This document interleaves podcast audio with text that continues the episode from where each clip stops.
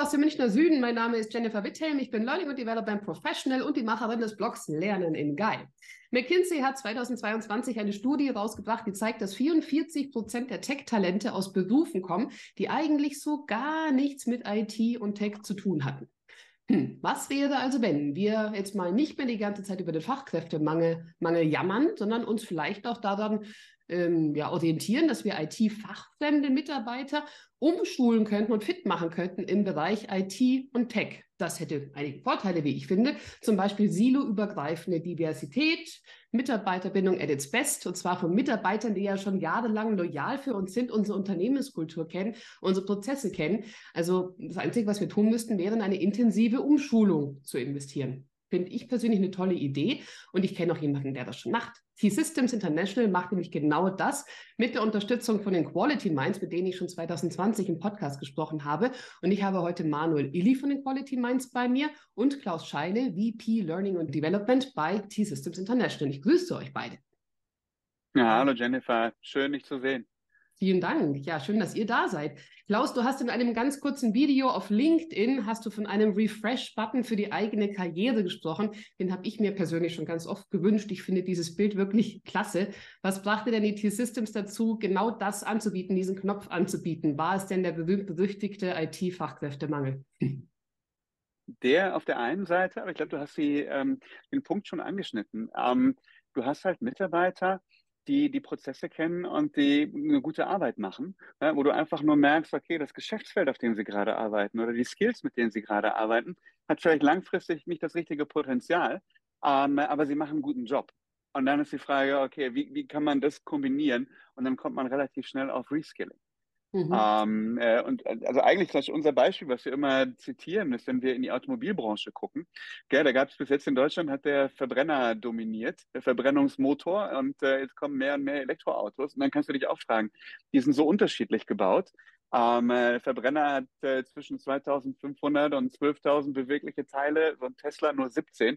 Ähm, was machst du mit den Ingenieuren, die zwar einen Verbrenner bauen können, aber noch kein elektrisches Auto?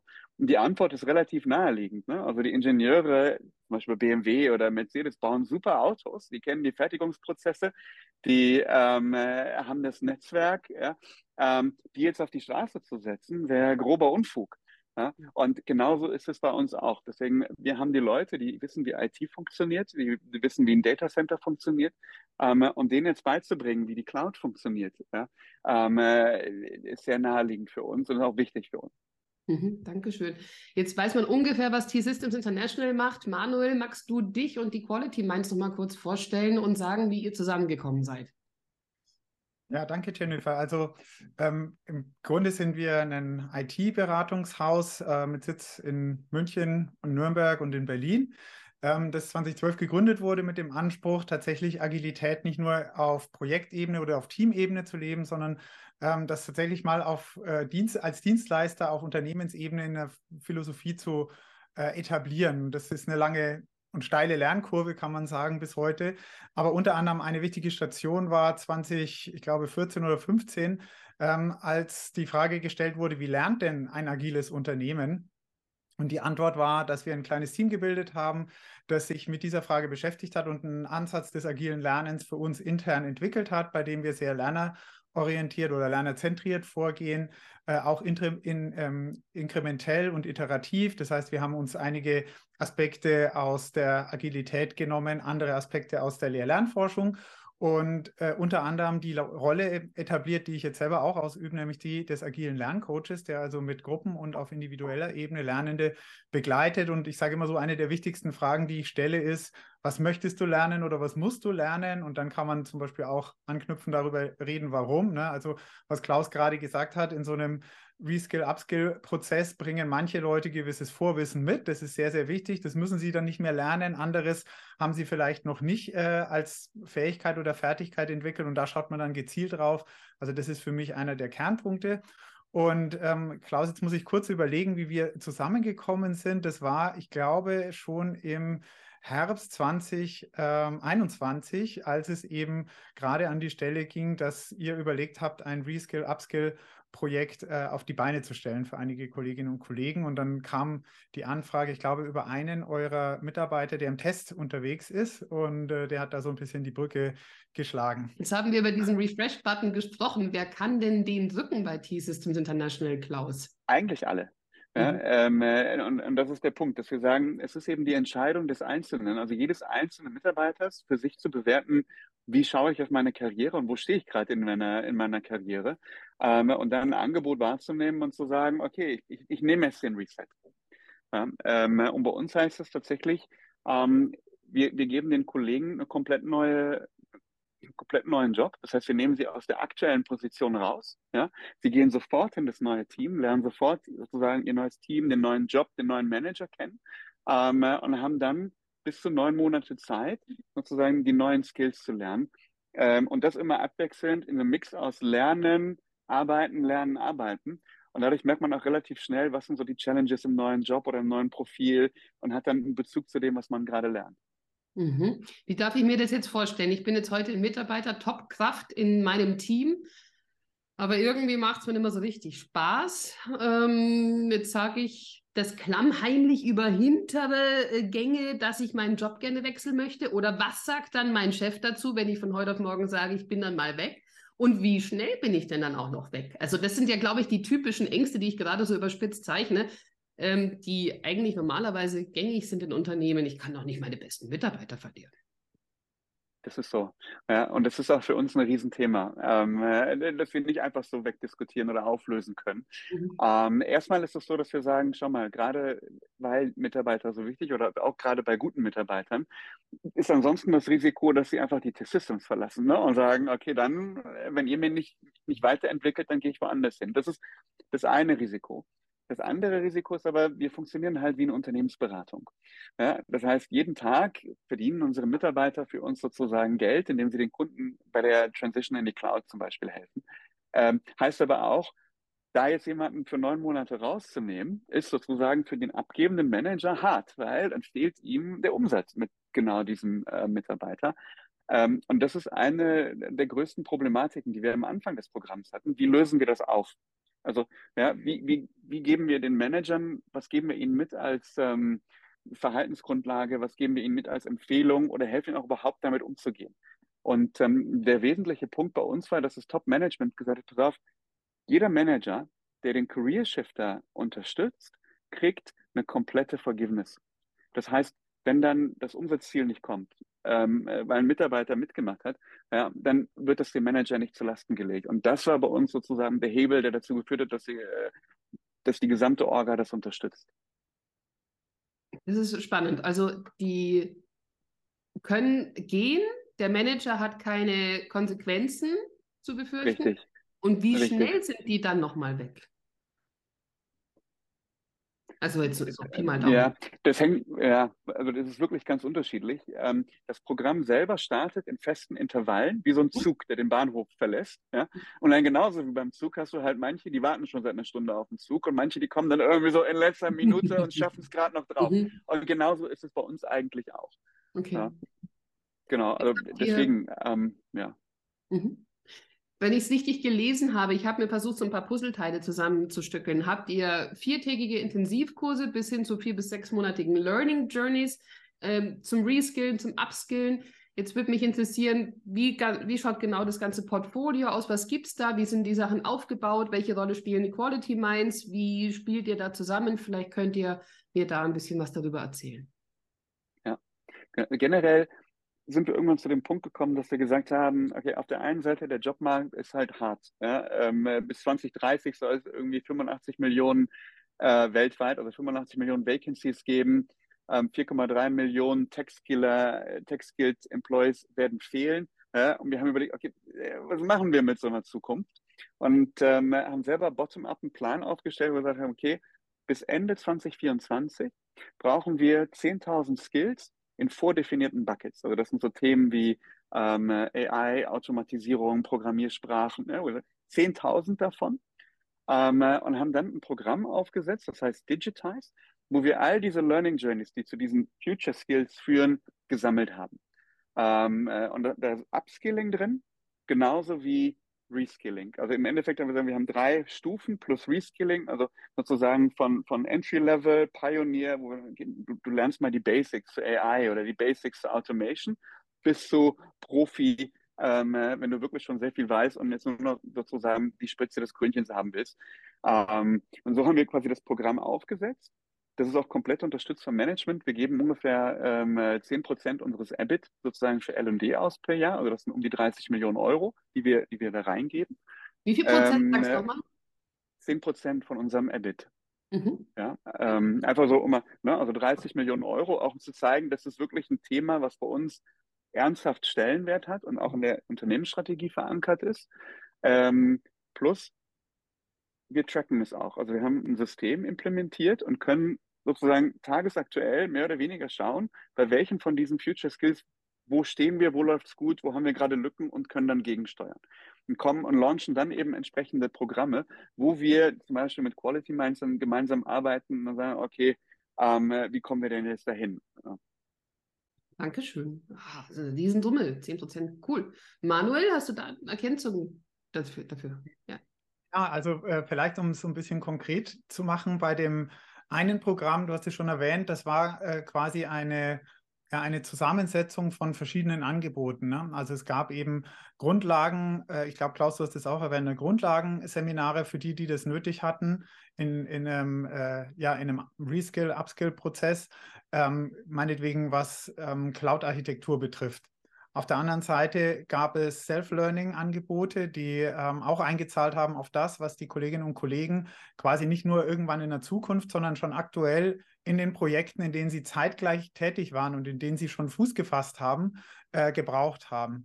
Und ähm, eine Kollegin äh, bei T-Systems hat es mal so schön genannt, naja, Quality Minds stellt auch ein bisschen so die Klammer her. Also was wir versuchen ist, von Tag 1 bis zum Tag quasi, wo Leute dann voll in, ihren, in ihrer neuen Business Unit oder in, in ihrem neuen Projekt ähm, einsatzbereit sind oder ein, also quasi eingesetzt werden, äh, sie zu begleiten als Lerncoaches. Das heißt einmal auf der Ebene der Gruppe, man muss sich das so vorstellen, manche von zum Beispiel diesen Hyperscaler-Zertifikaten, die sind doch recht umfangreich, man braucht auch eine gewisse Vorerfahrung.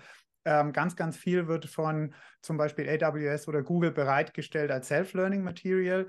Und das ist natürlich, wenn ich jetzt äh, 20, vielleicht 25 Jahre in anderen Technikfeldern gearbeitet habe, da habe ich ja nicht nichts gelernt, aber die Art des Lernens war eine ganz andere. Nicht irgendwelche Videos und dann meinetwegen Mock-Exams, und was wir versuchen, ist eben auf Gruppenebene Leute zu begleiten und zu enablen, sich selber zu helfen, weil gerade dadurch, dass so eine Gruppe im Re- und Upskill meist heterogen ist, ne, alle bringen ein bisschen unterschiedliches Vorwissen, Projekterfahrung und so weiter mit, ist aber auch die Chance sehr gut, dass man sich gegenseitig in so einer Gruppe helfen kann. Also wo wir Synergien sehen, ist, wenn wir das richtige Rahmenwerk zur Verfügung stellen, in dem Lernende ich sage immer so schön, von und miteinander lernen, sich selber die besten Tipps geben, wo sie sagen, okay, auf der Plattform bin ich nicht so richtig fündig geworden, der Anbieter hatte nichts, aber dafür habe ich das gefunden oder hier, da gibt es noch ein E-Book, das kann ich weiterempfehlen oder probiert mal, jetzt neulich kam, naja, neulich, das ist schon wieder drei Monate her, kam ein Teilnehmer darauf und gesagt, hey, ich habe alle Mock-Exams durch, aber ich brauche eigentlich noch mehr, damit ich mich sicher fühle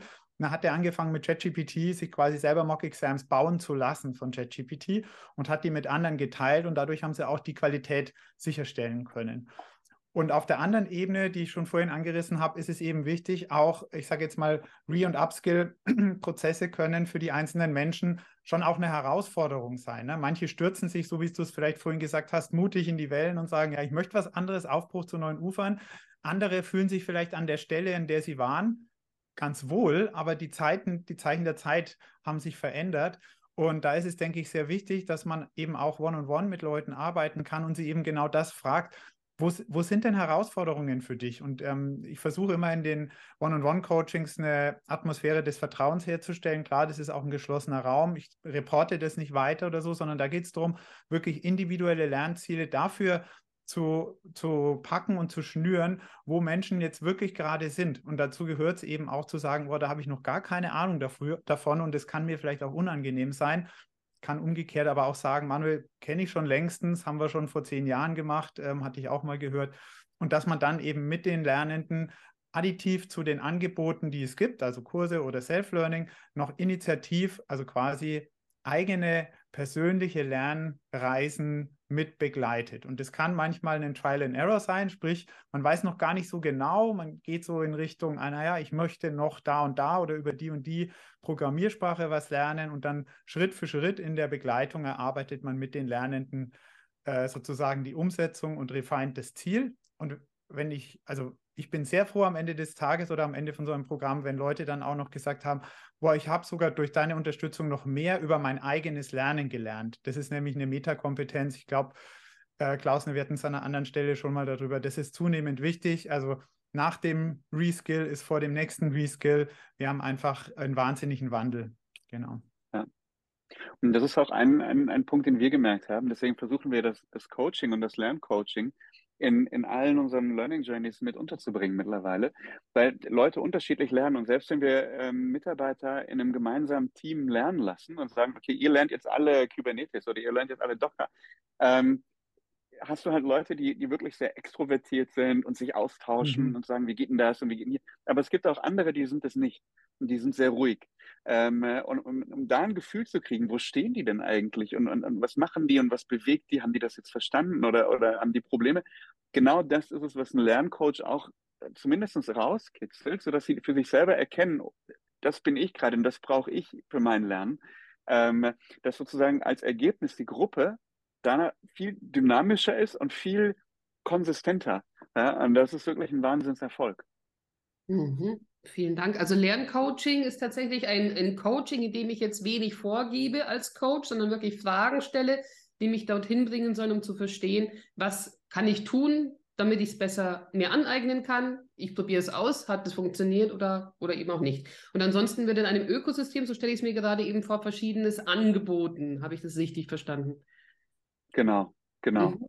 Was bietet ihr denn in diesem Lernökosystem dann an? Von Social Learning meine ich rausgehört zu haben, dass es so ein bisschen in die Richtung Diskurslernen geht, dass man Kohorten hat, die sich zusammenfinden, die miteinander sprechen können, ähm, bis über Tools, vermute ich jetzt mal, mag es ein, ein Yammer sein, wo ich mich zusammenfinde und wo ich mich austauschen kann. Das sind jetzt alles nur Mutmaßungen. Korrigiert mich bitte. Das, was für Nuggets habt ihr? Welche Tools bietet ihr an? Also, wie, wie darf ich mir das Ökosystem vorstellen? Okay. Es ist wirklich sehr, ähm, sehr breit. Aber um dir mal so ein typisches, so, so ein Trigger, ähm, ist, ähm, wir haben zum Beispiel festgestellt, hoppala, wir sind beim, bei dem Thema Cloud-Zertifizierungen, ja. Da können wir noch besser werden. Das ist so, um unserem monatlichen Checkup ist das irgendwie aufgefallen. Ja. Ähm, dass wir, okay, dann lass uns da mal was Neues ausprobieren. Und wir sind da aufs kollaborative Lernen eingegangen. Dass wir gesagt haben, wir wollen mal was anderes ausprobieren und mal nicht ähm, äh, Detail für Detail vorgeben, wie man jetzt auf ein Zertifikat kommt, ähm, sondern wir geben, wir geben das als Challenge in eine Gruppe rein. Ja, und dann hast du quasi sagen, okay, schon mal, hier ist das Tool, hier ist der Coach, hier ist vielleicht noch ein Moderator, ja, ähm, äh, und schmeißen eine Gruppe von bis zu 20 Teilnehmern zusammen und sagen, okay, ihr habt alle das gleiche Ziel, hier ist eure Challenge ähm, und probiert das mal aus. Ja, und dann hast du quasi ähm, die Quality Minds, die das dann als Coach unterstützen. Das wäre ein Beispiel, aber es gibt genauso gut Learning Journeys, wo wir sagen, wir haben ähm, ein Curriculum fast schon wie in der Uni oder wie in der Schule, wo wir sehr genau vorgeben, schau mal, das ist die Taktung und das sind die Zertifikate über einen Zeitraum von sechs bis neun Monaten, wo wir erwarten, dass wir, dass wir einigermaßen im Rhythmus bleiben. Mhm. Mm, ja, also wir probieren auch selber sehr viele Formate aus.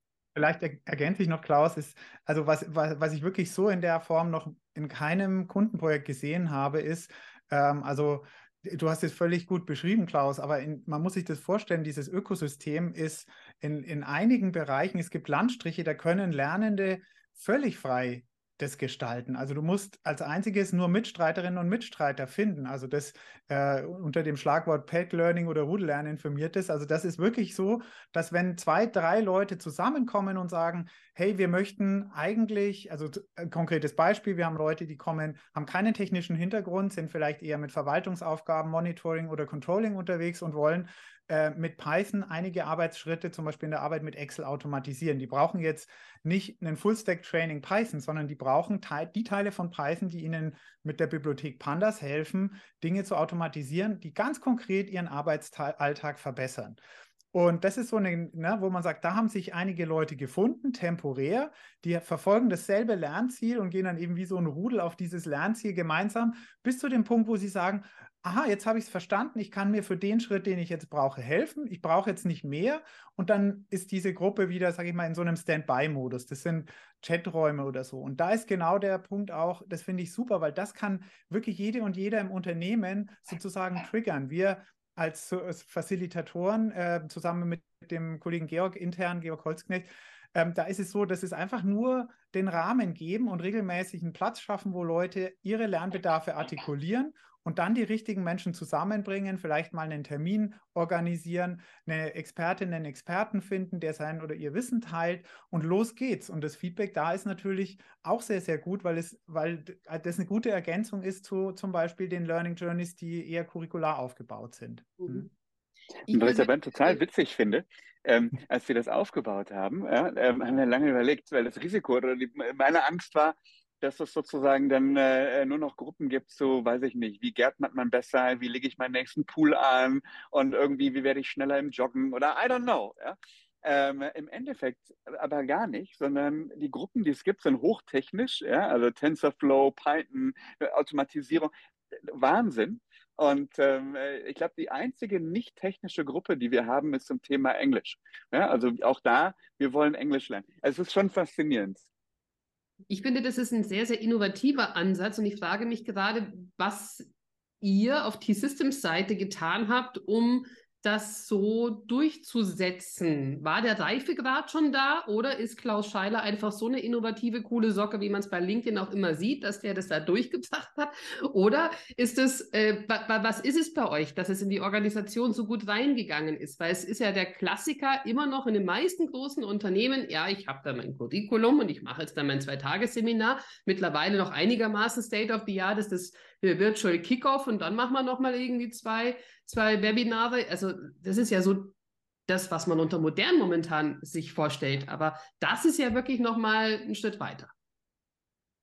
Hast du da hart gekämpft oder habt ihr hart gekämpft oder wie, wie sah es aus? Ich glaube, das war ähm, eher so ein Underground-Ding, das wir gestartet haben. Also generell haben wir, glaube ich, ähm, sehr viel Freiheitsgrade und, und, und wissen das total zu schätzen. Ja? Ähm, dass wir einfach, okay, lass uns das mal ausprobieren, lass uns mal gucken, was passiert. Und dann mhm. braucht man eben äh, kreative Köpfe, wie in dem Fall dann auch den Georg, dann unterstützt von mal, sagt, okay, ich mache das jetzt groß. Ja? Mhm. Und ähm, ich gucke mal, was passiert. Und ja, und dann haben wir tatsächlich sogar einen CEO, der das auf dem Kickoff, also auf seinem Jahreskickoff präsentiert hat und gesagt, schaut mal, wir haben jetzt hier Rudellernen, ähm, hier ist der QR-Code, jeder kann sich anmelden, hier ist die Infrastruktur mhm. und, und das war dann der Durchbruch. Ähm, mhm. also es sind sozusagen ne, mehrere Faktoren. Irgendwo die Freigeister, die sagen, ich, ich, bin dabei, ganz am Anfang, bis hin dann zum CEO, der sagt, okay, ich bin da, ich bin da voll dabei. Das brauchst du natürlich auch, ja. Ja, Manuel? noch eine, eine Beobachtung, die ich teile. Also wir, ähm, wir sind ja in der Zusammenarbeit in verschiedenen Projekten. Das ist jetzt einmal eben das Rudellernen mit dem Georg Holzknecht, dann ist es eben zum Beispiel der Career Shifter oder auch das Graduate Program mit der Katja Brune und der Melanie Steinhauser. Und was ich beobachte, was glaube ich auch ein Geheimnis ist, neben dem, was ich alles unterschreibe, Klaus, ne, Freiräume, ein Commitment, Sponsoren, die sowas wirklich ermöglichen, aber auch dann die interne Vernetzung. Also es gibt auch eine Plattform, die heißt Learning from Expert oder Lex Session.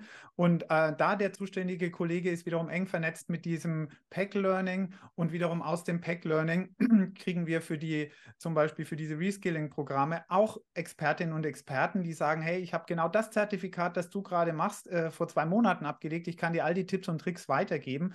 Also das, denke ich, passiert sehr, sehr viel informell, aber das ist aus meiner Wahrnehmung weder ein Entweder-Oder, also sprich, äh, eine, entweder du entscheidest dich für eine Learning Journey, die vorgetaktet ist und die ja auch kreativ entwickelt wurde, oder du gehst dahin, sondern das ist äh, vernetzt und jeder und jede, so ist mein Eindruck zumindest, Klaus, korrigiere, korrigiere mich, wenn ich es falsch sehe, du kannst dir für den Zeitpunkt und den Standpunkt, wo du gerade bist, das aus, dieser Lern, aus diesem Lernökosystem suchen und finden, ähm, was gerade zu deinem Lernbedarf und zu deinem Weg passt. Und das finde ich ist wirklich, das ist ein, denke ich, auch ein, ein Erfolgsfaktor für diese sehr freie Teil ja. des äh, Lernökosystems. Und ich glaube, danke, dass du die ähm, Kolleginnen erwähnt hast. Ich glaube, es gibt wirklich auch noch einen Punkt. Ja? Und das, ist, das Team ist wirklich, also mehr oder weniger wahn, also wahnsinnig im Sinne von äh, crazy motiviert ähm, äh, zum Thema L&D. Also um euch mal so ein Beispiel zu geben, ja, wir hatten bis jetzt aktuell in den Top Learning Journeys 750 Teilnehmer und trotzdem wenn in einer Learning Journey ein Teilnehmer sagt, irgendwie, ich bin jetzt gerade nicht im richtigen Projekt oder ne, dann wird sich die Kollegin darum kümmern und ich muss sie dann eher stoppen und sagen, okay, verstanden, er ist nicht im richtigen Projekt. Jetzt hast du ihn dreimal sozusagen angesprochen, du hast alle seine Führungskräfte sozusagen kontaktiert, alle sind sich sozusagen dessen bewusst. Ich glaube, im Moment beobachte es erstmal und, und lass jetzt mal alle in Ruhe. Also, ja, so sehr kümmern sie sich und das ist schon Wahnsinn. Mhm. Jetzt klingt das alles sehr geschmeidig und als wäre es einfach. Ich vermute, es gab auch Hürden. Ich vermute, es gab auch Momente, wo ihr auch mal geflucht habt, zumindest im Geiste. Das würde mich interessieren und euer Learning, euer Tipp vielleicht für andere Unternehmen, die sich jetzt äh, an das Thema Upskilling und Reskilling ranwagen wollen, weil es wird immer wichtiger, aber irgendwie sind die meisten, zumindest aus meiner Wahrnehmung, immer noch sehr stark auf der Bremse. Wer zuckt? Also, also Klaus, magst du? Also sonst, ein, ein Punkt, der mir spontan einfällt, ist, ähm, gar nicht speziell jetzt auf ein Programm oder eine Situation, aber mein Eindruck so durch die letzten eineinhalb, zwei Jahre ist tatsächlich, ähm, ich möchte nicht sagen, ich bin erstaunt, dass kulturelle Themen so wichtig sind, aber vieles von dem, gerade wenn wir denken, es geht um einen um, eine, äh, äh, um technische Skills, ähm, die, na, wo man sagt, es gibt neuen Tech-Stack und so, wir müssen eine. Aber kulturelle oder Social Skills hängen eigentlich immer, immer mit dran. Also so äh, das von mir manchmal nicht so gerne geführte Wort Mindset. Also es geht einfach darum, die, es ist nicht nur die Technik, die sich weiterentwickelt, auch die Art des Arbeits. In ganz vielen Unternehmen, nicht jetzt nur bei T-Systems, sind wir ähm, durch Jahre gegangen, wo Dinge neu konzipiert wurde, auch da einiges ausprobiert wurde, was für manche Bereiche, für manche Branchen nicht so gut funktioniert hat. Anderes hat super funktioniert, aber Painpoints entstehen eben immer da, wo es nicht so gut läuft oder wo wir Reibung haben. Und ich finde, das ist ein ganz wichtiger Aspekt, den ich eigentlich empfehle, immer mitzudenken. Was heißt ähm, Reskill, Upskill, was heißt auch Rekrutierung neuer Kolleginnen und Kollegen für den kulturellen Raum, den eben auch ein, äh, ein Unternehmen immer darstellt. Ne? Und darum finde ich es eigentlich wichtig, dass man auch, auch wenn es im Kern erstmal um technische Kenntnisse und Fertigkeiten geht, doch auch diesen Aspekt immer ausreichend mitdenkt und würdigt. Und es kann sein durch die Formate, ne, kollaboratives Lernen und so, weil da kann ich das auch mit thematisieren, sozusagen im Doing, ähm, vielleicht aber auch explizit durch einzelne Learning Nuggets oder einzelne Elemente in der Lernreise.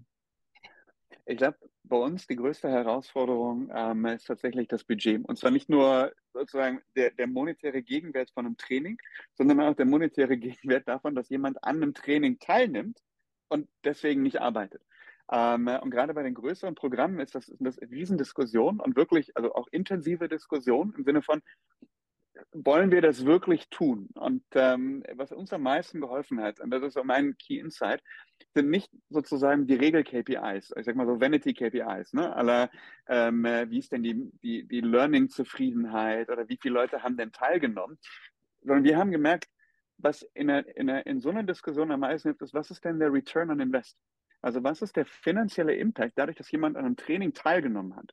Und das ist bei uns zu einem internen Guide geworden, wo wir auch am Ende entscheiden, was machen wir mit den Trainings? Also was machen wir aus einer Portfolioentscheidung heraus?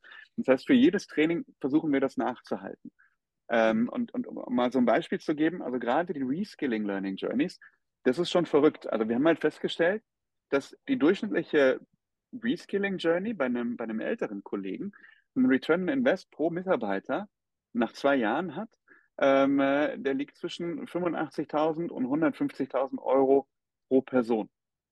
Ne? Das heißt, in dem Moment, wo ich zehn Leute da durchlaufe, habe ich einen positiven Return on Invest, including, also inklusive Gehalt, inklusive der gesamten Learning Journey und inklusive, ich nehme jemanden raus aus dem Job für ein halbes Jahr. Bei zehn Leuten von anderthalb Millionen Euro. Und das ist so der Punkt, wo wir gemerkt haben, okay, dann ähm, macht es vielleicht doch Sinn. Das konntet ihr aber vorher ja nicht in irgendeiner Art und Weise zeigen. Hier Business Case, wir vermuten, dass wir einen Return of Invest, bla bla bla haben, wenn wir den, den da rausnehmen. Es ist doch eigentlich alles Mutmaßung, oder? Es ist doch einfach, ähm, ich mache so. das jetzt genau. mal und hoffe, dass es gut geht. Äh, genau, und deswegen mhm. messen wir das ja auch danach. Weil vorher, ja. da sagen alle, ja Klaus, das ja, kann jetzt jeder erzählen. Mhm. Ähm, äh, und deswegen zeigen wir es aber danach. Das ist so der Vorteil, dadurch, dass wir wie eine Unternehmensberatung äh, funktionieren, können wir tatsächlich zeigen, wie, wie hat sich das entwickelt, wie haben sich die Mitarbeiter entwickelt und was ist der Beitrag. Und das ist dann eben das, das schlagende Argument. Oder war das euer Pilot mit diesen zehn Mitarbeitern? Habt ihr gesagt, ich darf das mal mit den zehn Leuten machen?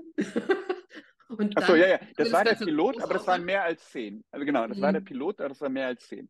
Mhm. Ja. Wie viele? Darf, ich glaube, im Pilot waren wir 21 oder sowas, gell, beim Career ja. Shifter. Ja. Ja. ja. Und erst als die Zahlen da waren, gab es dann auch das Okay zum Weitermachen? Genau. Okay, genau. Ja, aber es ist irgendwie auch nachvollziehbar, aber trotzdem ist es ja schon mal eine Riesensumme, was man da mit 21 Leuten auch schon mal anpacken muss und was man da einfach auch mal riskieren muss. Ganz zu schweigen von euren Person Personentagen und dem ganzen Investment, das man ja vorher, vorher schon ja. reinsteckt. Was ich auch bemerkenswert finde in der Zusammenarbeit mit den äh, Kolleginnen und Kollegen bei T-Systems ist, dass tatsächlich genau das, was du angesprochen hast, manchmal, genau, klar muss man manches erst fertig durchlaufen, eine Pilotierung, um dann endgültige Schlüsse zu ziehen. Aber vieles kann ich quasi schon mit den ersten Schritten anpassen. Also das gehört für mich auch äh, zu, einer, zu, einem agilen Ansatz, ne? dass ich sage, ich gehe zum Beispiel in einen engen Austausch mit denen, um die es geht, sprich die Lernenden. Also dass ich die während dem äh, während des Programmes schon befrage, wo bist du und wie geht's dir und wie findest du dieses Programm und was gilt es zu verbessern. Und wir haben jetzt gerade auch ein Programm laufen, das ist noch in der Pilotierungsphase gar nicht zu Ende und wir haben schon die, für die nächsten Lerne Schluss, Schlüsse gezogen aus dem, was uns die ersten Lernenden gesagt haben, um die Zufriedenheit der Lernenden zu steigern und hoffentlich dann auch in the long run eben den Return on Invest. Also das finde ich wirklich bemerkenswert, dass man nicht ein Konzept baut und das ist dann in Stein gemeißelt und man zieht das durch und schaut irgendwann, sondern dass man wirklich die Möglichkeit hat, ähm, in der Durchführung ganz nah kurz, kurztaktig Feedback-Schleifen äh, zu ziehen. Ich denke, das ist auch ein, auch ein Erfolgsgeheimnis. Mhm. Cool. Und um mal so ein Gefühl zu geben, also bei der, bei der Learning Journey, gell, wir haben äh, das erste Reskilling-Programm gebaut, das zweite war schon 50 Prozent anders. Also 50 Prozent ja. des Content wurde schon optimiert und in der dritten Welle äh, passiert das Gleiche eigentlich nochmal. Ja? Und das ist das, das ist genau dieses agile Lerncoaching, was Manuel gerade angesprochen hat, was man auch selber für sich im Mindset haben muss als Designer. Es ist manchmal hart im Team, ja, mhm. dass sie sagen, oh, jetzt schon wieder und warum passt das denn immer noch nicht? Ja, aber auf der anderen Seite kriegen wir dadurch dann eben auch oder gerade dadurch das gute Feedback. Mhm. Erinnere ich mich richtig, dass die Quality Minds eine Ausbildung zum agilen Lerncoach anbieten? Ja, das kann man bei uns machen, wenn man sagt, oh, ich interessiere mich dafür, ich begleite gerne Menschen im Lernen, vielleicht als Scrum Master oder als eben jemand, der nah an den Lernenden in einem Unternehmen arbeitet, gerne auf uns zukommen haben wir diesen Werbeblock auch noch. Vielen Dank. Vielen Dank. Ich sage ganz herzlichen Dank an Manuel von Equality Minds und Klaus Scheile von T-Systems International. Ich finde, es ist ein sehr, sehr inspirierender Best Case, den wir gerade gehört haben. Ich sage danke für eure Zeit und an euch da draußen, bitte abonniert meinen Podcast. Gerne auch über die üblichen Verdächtigen, Google Podcast, Apple Podcast, Amazon gibt es mittlerweile auch und so weiter. Und schaut auch sehr gerne auf meiner Homepage vorbei bei www.lerneningeil.de. Vielen ja, Dank. Das habe ich schon Vielen so Dank, oft gesagt, dass ich schon gar nicht mehr so richtig. ja, vielen, vielen Dank an euch.